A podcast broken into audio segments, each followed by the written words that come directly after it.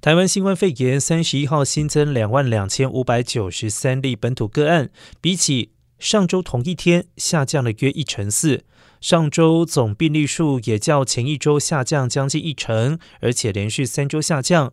疫情指挥中心指挥官王必胜表示，疫情下降趋势确定，推估十一月底平均单日确诊数约降到一万到两万。